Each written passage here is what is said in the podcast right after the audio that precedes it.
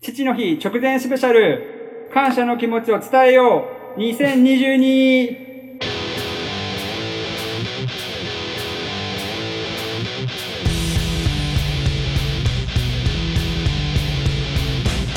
よいしょーよいしょーよいしょはい、あの、ということでですね、はい北のラジオ初のスペシャル企画でございます。はい。あの、オープニングもいつもと違う感じでスタートしてると思うんですけど、とりあえずあの、誰がいるか、いつもの感じでいきますんで、はい。えー言ってもらっていいですか？はい。えー、かわちゃんです。ノブです。アッキーです。くぼりです。大ちゃんです。ケです。ノッティです。はい、あの、全員いるということでですね、はい、今日はよろしくお願いします。はい。お願いします。しますあの、なお、メンバーにはですね、企画の概要は伝えてありますが、全容はまだ伝えてません。なので、今から説明したいと思います。はい。えーと、まず企画の趣旨から。本日は6月の14日で、配信の6日後が6月19日は父の日です。で、これをお聞きの皆さんも、お父さんをはじめ、家族との衝突は大なり小なりあると思います。そして、特に農業界においては、家族経営も多いので、この衝突は永遠の課題と言っても過言ではないのでは、と思っています。で特に父親、お父さんですね。衝突も多いから、会話も減り、必要最低限しか話せない。または全然話さないという人も多いのではないでしょうか。そんな関係なんですけど、実は感謝していることも少しはあるはず。日頃からムカついて喧嘩して言い争って、もしくはあの過去にそういったことがあっても、年に1回くらいはそういった感情は置いておいて、感謝する日があってもいいんじゃないかな。でも、今更面と向かって言うのは恥ずかしすぎて言えない。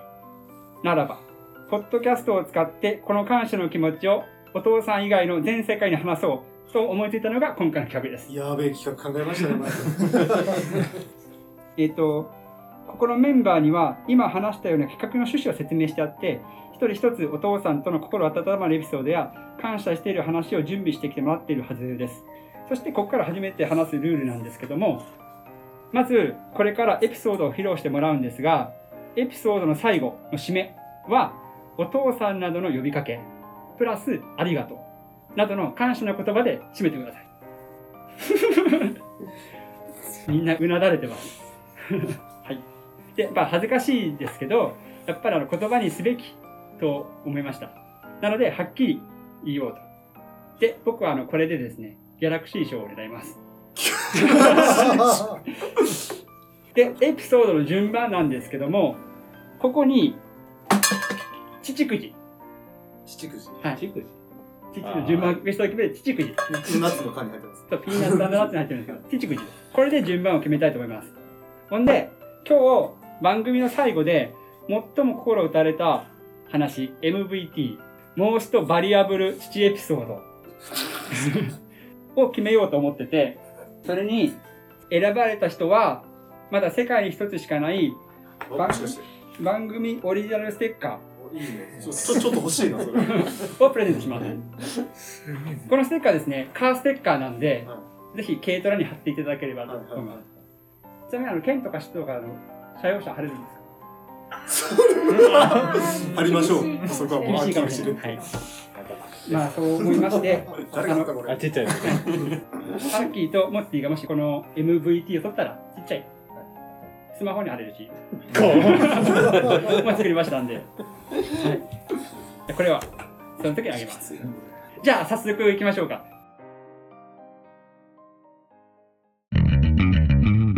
北のラジオ。最初に弾く人ね、弾く人がいないので、スタッフ裏方の森くんに弾いてもらおうかなと思ってます。ちょっと待って、マジで何もねはい、じゃあ。じゃあ行きます。お願いします。はい。ケイさんお願いしまおす。ーちょっと待って、俺もう、言わんめえと思ったな。ケイさん、俺、父の日っていうのは、えーと、僕のお父さんに対して感謝の気持ちをこうやってエピソード交えて述べたりということですね。もうちょっと何もまとまってないですけど、とりあえ一個一個言うと、編集の時にバックで音楽が流れる。何の音楽の流れですうんと、いい感じの音楽が。いい感じのはいだけど、ま寂しい、てれれれてんててんみたいな。んか、あのいい感じの心を。涙を注ぐような。そうそうそう。ギャラクシー賞が取れそうなやつギャラクシー賞であるに行く。お願いします、じゃあそれで。はい、じゃあ、はい。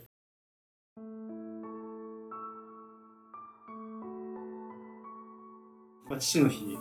まあ、うちの父は、まあ、農家でもちろん、えー、と梨とスイカを作って、まあ、僕を育ててくれましたもう大学院まで出してくれてもう金がかかる息子やったやろうなと思います。でそんな中で、まあ、僕も農家の道に入ってきて、ほとんどは多分衝突してる時間の方が長かったんかな今考えればですよ。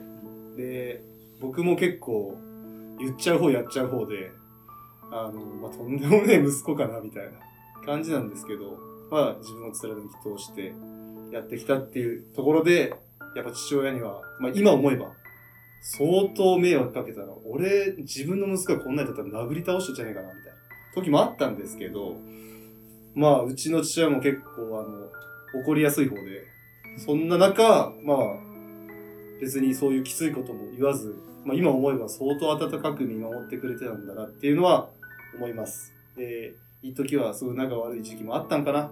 まあ、外から見たらどう映ってたかはわからないですけど、今は、まあ、すごく仲いい感じになってるのかなって僕自身は思ってるんで、でもそれは完全に父親の器だったなと思ってます。お父さん、いいつもありがとうございました。すいません。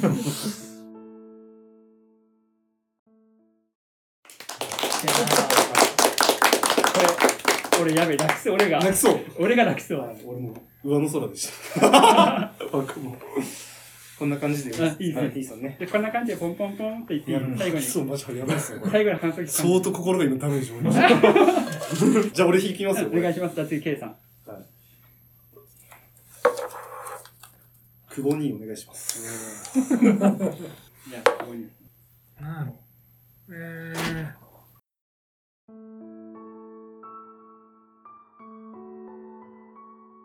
そうですね、僕も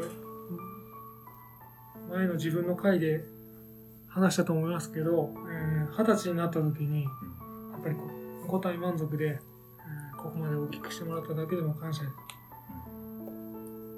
して、えー農業の道に入ったんで、で、やっぱり農業一一本で、えー学校とか行かしてもらった時にやっぱ親というのはすごいなと。うん、やっぱり投資、投資っていうかですね、施設とかで、あの、ええのきとか始めて、あの借金を返しながら、また学費も出してもらいながら、うん。一生懸命働いてもらってたんだなっていうのを大人になってやっぱ気づいてでそれで、農業を一緒にしたんですけどやっぱりあの僕もみんなと一緒だと思うんですけど親と衝突して一回もう本当家出ようかなとは思ったんだけどやっぱりうんなんでかわかんないけどやっぱり自分が自分の代でやっぱりその農農家っていうのを潰したくないなっていうのもあってで親の言うことを聞くことになりました。今は本当あの父親ももう76を過ぎてますしで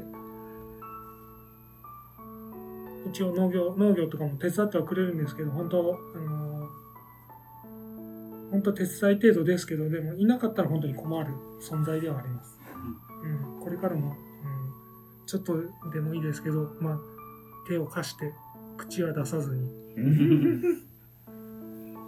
えーずっと元気でいてもらえたら嬉しいです。いつもありがとうございます。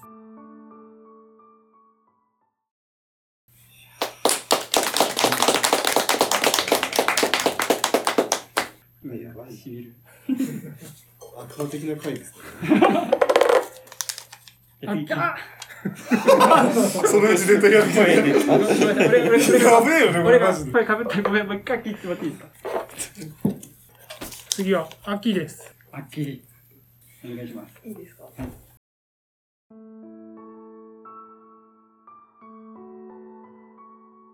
えっと今自分がその働き出して社会人になって3年目になるんですけどあの学生の頃と違って働くってすごい大変なんだなっていうふうにあの働き出してすぐの頃思ってなんか毎日こう全速力っていうか毎日勉強っていう感じであの私の父親があの若い頃は違うこう職に入ってたんですけど今の会社に入って大体25年ぐらい経つんですよ。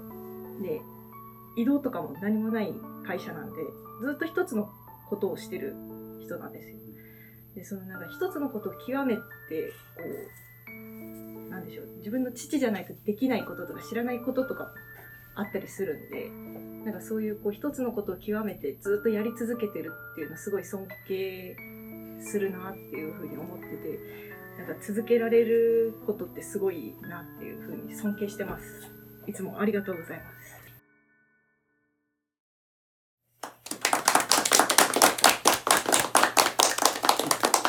あのできれば呼び名も呼んであげてください。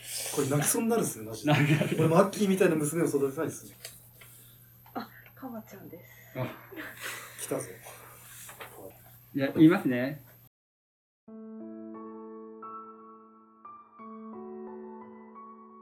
あのここにいる皆さんお父さんに誘われてもしくは誘って これ俺ダメだな泣けてくるわ 早いっすよ、まず。まずいや言おうはい。えっ、と二人でご飯食べ行ったことある人いますか？行ったことないっす。あない二人では。ありますよね、僕あの1回だけ高校生に誘われて行ったことがあってでも後にも先にも今のところこれだけなんですけどあそその話の前にうちの親父がどんな人かって話します。もうあの典型的な昭和の人間って感じで、えー亭主関白的なところもあるしうん家事とかも全然しないしエンタメとかねエンタメとかあまり興味ないしもちろん農作業の農業の作業内容とかもよく喧嘩するし無視し無視してやってると嫌味のように言われてでまあ分からんことが質問するとなんか分からんけど喧嘩腰で、まあ、怒ったような口調で返してくるし、まあ、それでカチンときたりして些細なことで喧嘩してまあそもそも僕とあんまりこう価値観が違うんですよねなんでまあしょっちゅうぶつかってえーぶつかることが、まあ、日常茶飯事多いです。で今お父さんから見たら孫もいるんですけど、まあ、とにかく子供の扱いが下手くそ。っていうか、まあ、子供心分かってないなと思うことが多々あってうまく遊べてない。でそれ見てるとそういや昔からそうだったなと思うこともあって昔あのあんまり遊んでくれた記憶が僕ないんですよね。あどっかに行った記憶とかおもちゃを買ってくれた記憶とかはあるんですけど、まあ、連れて行って終わりというか買って終わりっていうパターンも多かったな。でなんだこの親父はもっと遊んでくれよ。と思ったまま、自分も大人になって社会人を経て収納したんですけども、で収納して、ポッドキャストを聞きながら農業してたら、いろんな人の話を聞くから、少しずつ自分の中で考えとか視野が広くなっていって、で、いつしか、なんでうちの親父はこんな考えなのだろうと、なんかそこまで思える余裕が、っていうか思考ができるようになったんですね。で、やっぱそれは、時代、親父の時代と環境がそうさせたのかなと思ってて、あの、お父さんのお父さん、僕のしたらおじいちゃん。えっ、と、まあ、優しいおじいちゃん、僕にとっては優しいおじいちゃんだったんですけど、話を聞くとやっぱ結構厳しかったみたいで、で、当時やっぱ農家に生まれたら子供の頃から労働力として数えられるんで、遊ぶことは許されないみたいな風潮もあったし、まあ、さらに長男は絶対後取りやし、まあ、自分のやりたいことをさせてもらえない時代だったのかなと。えっ、と、まあ、今のは時代の話で、まあ、環境というのが、インターネットとかももちろんない時代だから、情報もほぼ入ってこなくて、住んでるところは超田舎なんで、まあ、情報を探すっていう発想もなかったのかなと。もうその世界が全てみたいな。で、最近よく親父がことあるごとに、俺の青春時代なんてなかった。休みなんてなかった。って、なんか俺にこう当てつけのように言うんですけど、まあ聞いて知らんしとか思ったけど、まあ冷静に考えたら本当にそうなんだろうなと。で、話を戻すと、まあ、子供心分かってないなとか思ってたんですけど、そうなるのも仕方ないのかなと。まあ、時代や環境が原因で、まあ、親父もある意味被害者っていうかですね、まあ、生まれた時代がもし違ったら、また全然違う価値観を持って、まあ、好きなことも挑戦できて、まあ、当時よりは青春時代を謳歌したんじゃないかなと思えるようになったんですね。そう思うと、孫と遊ぶのが下手くそなんですけど、あなんか懐いてもらおうと一生懸命やってるんですよね。で、まあ、下手なんで見ててイライラするんですけど、まあ、親父なりに好かれようとして一生懸命やってるのかなと。で、まあ、ちょっとこう孫が懐いただけですげえ嬉しそうにしてるんで、まあ、うん。うん、まあそういうのはよく思います。で、あの、冒頭の話ですね、ごめんなさい。えっ、と、高校の時に一回だけご飯に誘われたことがあるっていうこと。話した内容とか全然覚えてなくて、覚えてるのは2つだけなんですけど、1つはあの連れて行ってくれたのが、回らないお寿司屋さんやったんですね。で、そこで生まれて初めて食べたトロ、大トロっていうんですかね。あの、口の中で溶ける魚があるんだっていう感動したのが一つ。で、もう一つは、あの、会計が終わるときにカウンターでご飯食べてたんですけど、あの、最後、握手、なんでか知らんけど、握手して、頑張れよって声かけてくれたんですよね。で、まあ、終始ぎこちない会話で、あのー何話したか本当覚えてないんですけど、その頑張れよだけは妙に覚えてて、まあ、当時恥ずかしさもあって、その時は響かなかったんですけど、まあ、子供の扱いが下手くそな親父が一生懸命多分俺に何かこう伝えようと思って、えっ、と、まあ言った言葉なんじゃないかなと、えーこの企画を考えてた時に、なんか急に思い出してきて、うん。まあ、その言葉が今になって結構心の支えというか、まあ、きつい時、苦しい時とか、えー頑張ろう。その言葉があるんで頑張ろうと思えるようになりました。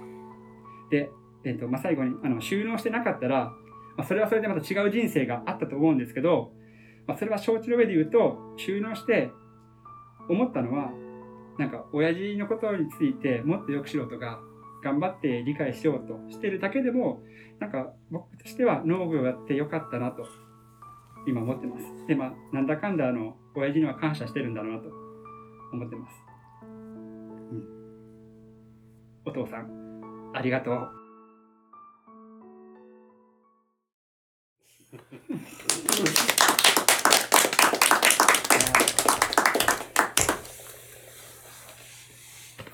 よし、行こあと残ってるのう。はあとは、大ちゃんとノブさんとモッティ。いきますよ。いきますよ。ロブ会長。厳しいですね。そう、はいを回ってきてほしいわ。そうですね。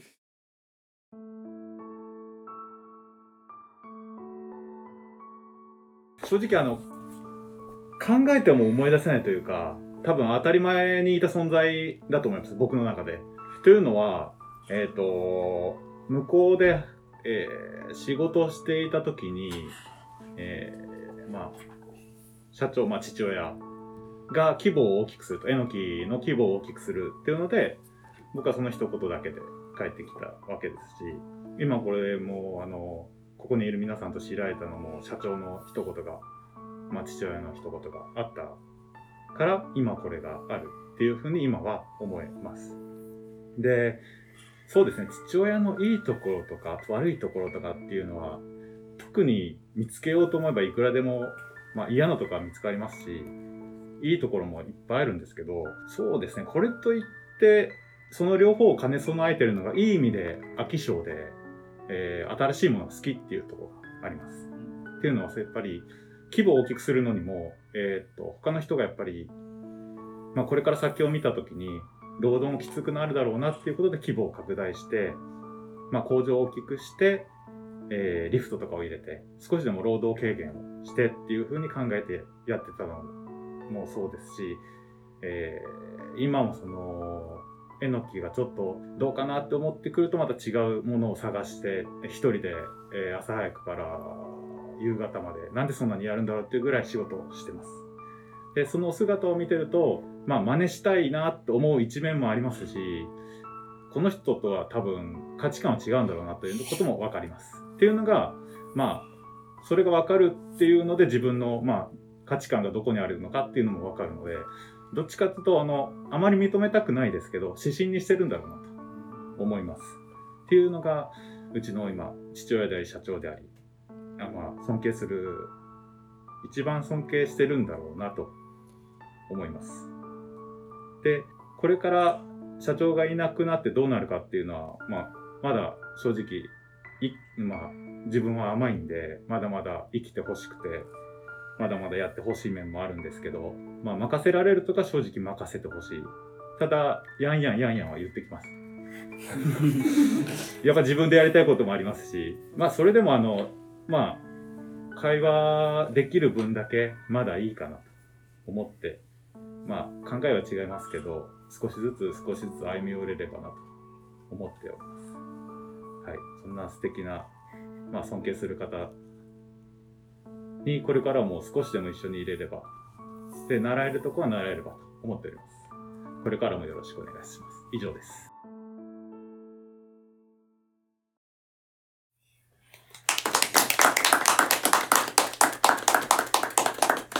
話すのうめえ。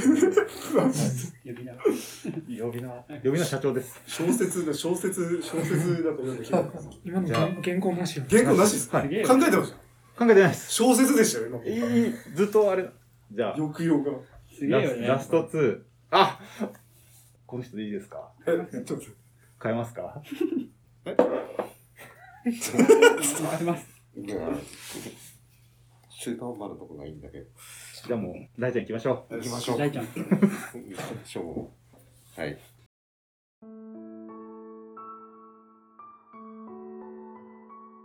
まあ、うちの親っつうのは、まあ皆さんと違うのは、まず農業じゃないってことですかね。うん。そいで、まあ、そうね、川ちゃんのとことも被るのかもしれませんけど、まあ、うちの親も、うん、本当昭和の人間っつうか、ねえ、わがままで、まあ、本当いろんなことをやってきましたけど、やったりやらかしたり怒ったり怒られたり、うん、結局、そのもう、僕もちっちゃい頃から、どこか、うん、どこかっつうかやっぱ、うん、この父親の元から離れたいなっつうのは確かにずーっとあったと思うんですよね。うん。そそんな人間がこの年になって未だに一緒におる。一緒におるというか、ここまで生きてきて初めて、僕はここ数年、親と一緒に仕事してるんですよね。うん。そのもう、うちの親ももう自分の会社を、工場を畳んで、ね、その、もう、うちの実家の舞津村の方に戻ってきて、はい。そうですね。まあ、一応もう名目としてはまだ、うちの親は、その自分の会社の社長なんですけど、もうほとんど、そっちの仕事よりももう、僕の仕事を手伝ってくれることの方が多くて、はい。でまあ、なんかほぼほぼ初心者のくせに、ゆず部会の会長にまでなって、その根性はまあ身内ながらすげえなと思います。はい。今日も何食わぬ顔で、部会に教えるからっつって、薬剤の倍率を僕に聞いてきて、電話してました。素晴らしいことですね。な、なかなか大物です。けど、はい。まあでも、そうですね。エピソード、うん、あまあ、うん、この人が父親でよかったなって、思ったことをあげるなら、一回、その、僕が農業大学校出てですね、その大分で、まあ、研修一応研修やったんですけど、うん、話したかな？その、お店側との方針と多分農業大学校の方針が行き違ってて、はい。僕は危なく豆腐の職人になるところやったんですけど、ででも、自分は2年で帰るつもりやったんで、はい。で、そんなことをしてた時にですね、一回僕、あのそこで社長とマジ喧嘩したんですよね。はい。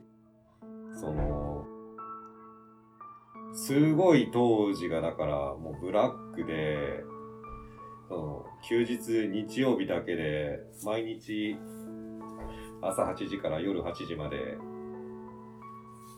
というスケジュールである日に、うんちょうど店の片付けが終わってで帰ろうかなっつってる時に、うん、なんかあの社長がテンションいっぱいで乗り込んできて、うん、なんかいいこと思いついたぞみたいな、うん、今度あんまりその辺の話は覚えてねえんですけどとりあえずもう僕とそのパートのおばちゃん一人だけ二人だけで一生懸命片付けてたんですよね。でやっと終わって帰るぞっつう時にこっちは今から家帰って自分の洗濯もせなあかんしご飯も作らなあかんしという時に長話を繰り出したもんで、うん、10分ぐらい経ったとこでさすがに切れたんですよね。覚えてねえけど僕確か「おいおっさん」っつった気がします。もう今日やめてやると思って打ち切れてそのままボロクソ行って家帰って家帰って我に帰ってやべえどうしよう 本当、うん、やめて帰っかなと思って思ってとりあえず父親に連絡しました。うん。あの、やべえ、やっちまったと。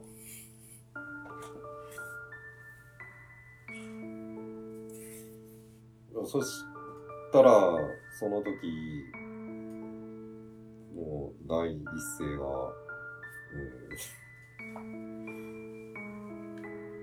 ん、うん、ようやったって言ってくれたんですよね。うん。まあ、はい。その時は、なんか、わけもなく、泣けてきたし、うん。な、なんか、初めて、初めてかな。うん。あ、この、この人は、僕の味方だ。お父さんだ。っていう感じに、だって、うん、そうですね、その時なんか、すげえ泣いたのを覚えてます。で、はい。なんもオチもねえけど、それから、ねえ、まあ、けど、うん。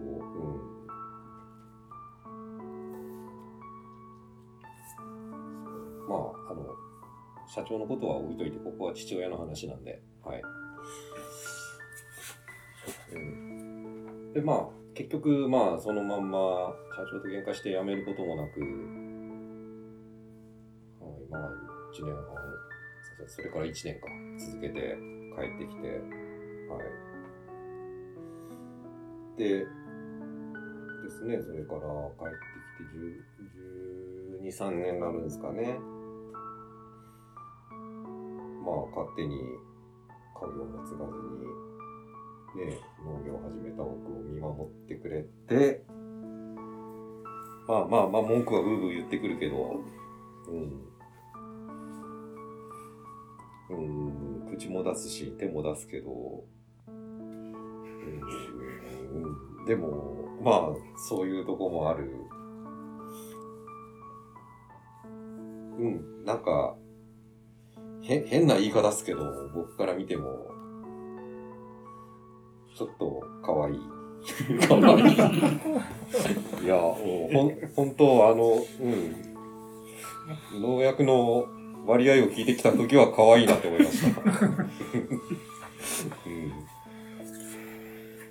か、可愛いっす。はい。し、知ったかぶりやし、ほんとわがままやし、すぐ切れるし、うん。なん、なんちゅうかもう、いかにも、その、うちの親は、男の子一人で、すっごい大事に育てられたっつうのは周りから聞いてるんで、うん、ああ、もう、もう、この年になっても坊ちゃん坊ちゃんしやがってって思うんですけど、うん。それでも、やっぱ、僕のことを考えてくれて、いつもお父さんありがとうございます。という感じでよろしいでしょうか。もう全然まとまってねえわ。何、うん。男がでも父親の話をするとこうなりますからね。なりますうんこうなりますから。だからすげえ。はい。も、もっと、もっと、うん、伝えたかったんだろうけどいや、、逆にめっちゃ伝わりましたよ。もう、その間が。その感じっすよ。その間が。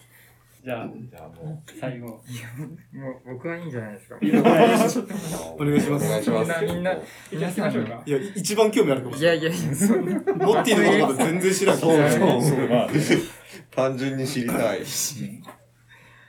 あそうですね。えーっと、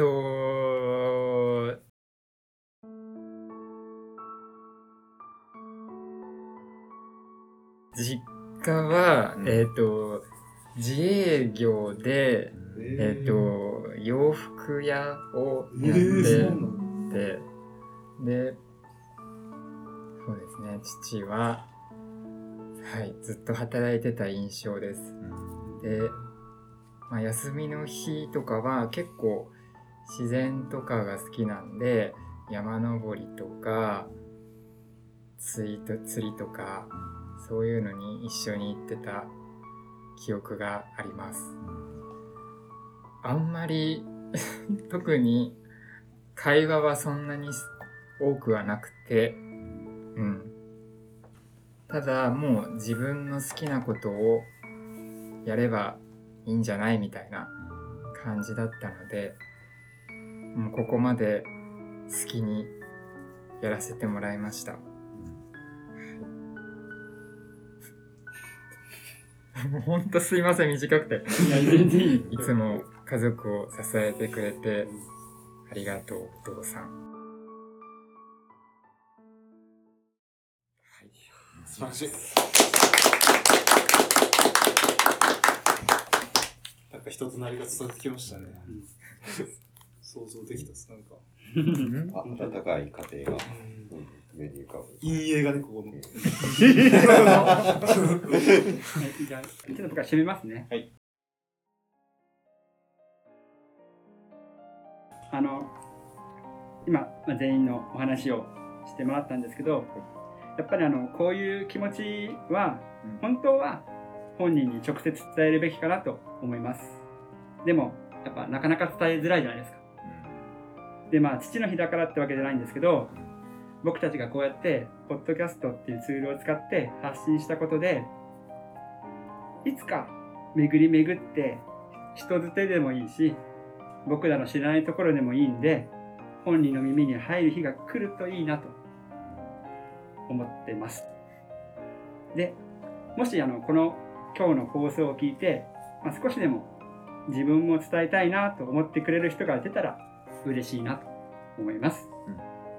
で、今、まさに衝突している人がいたら、鹿島さんが言ってた言葉なんですけど、他人と過去は変えられないけど、自分と未来は変えられる。まあ、この言葉通りね、まずは自分から歩み寄る。理解してみようとする。というのが大事なのかなと思います。はい。では、エンディングに行きます。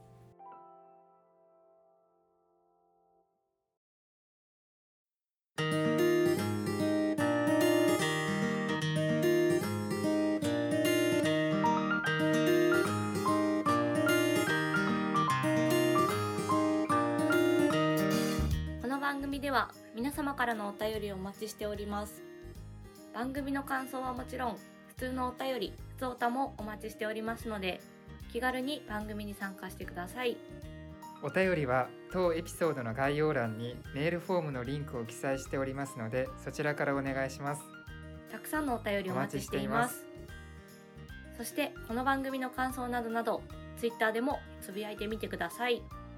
つぶやくときは農業の農だけ漢字あとはひらがなでハッシュタグひたのラジオも忘れずにお願いします。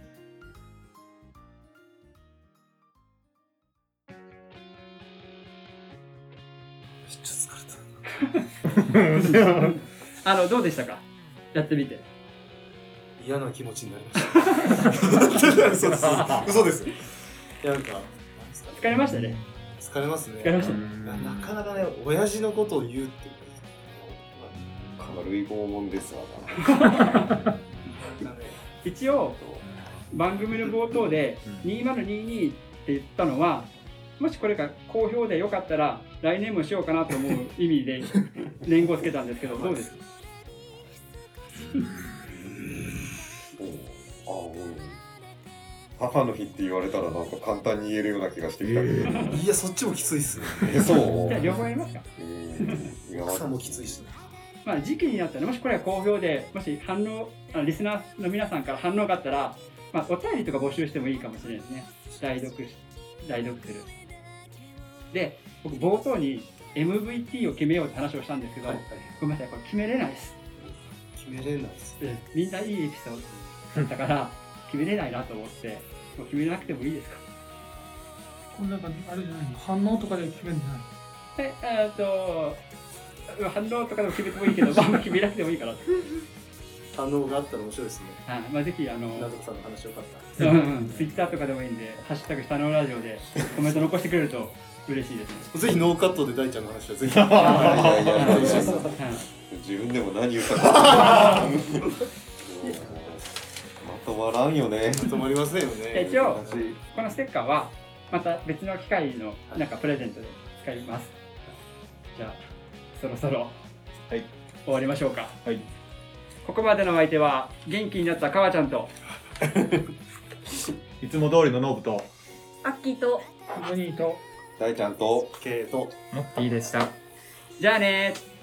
バイババイバーイ。よし、お疲れでした。お疲れ様でした。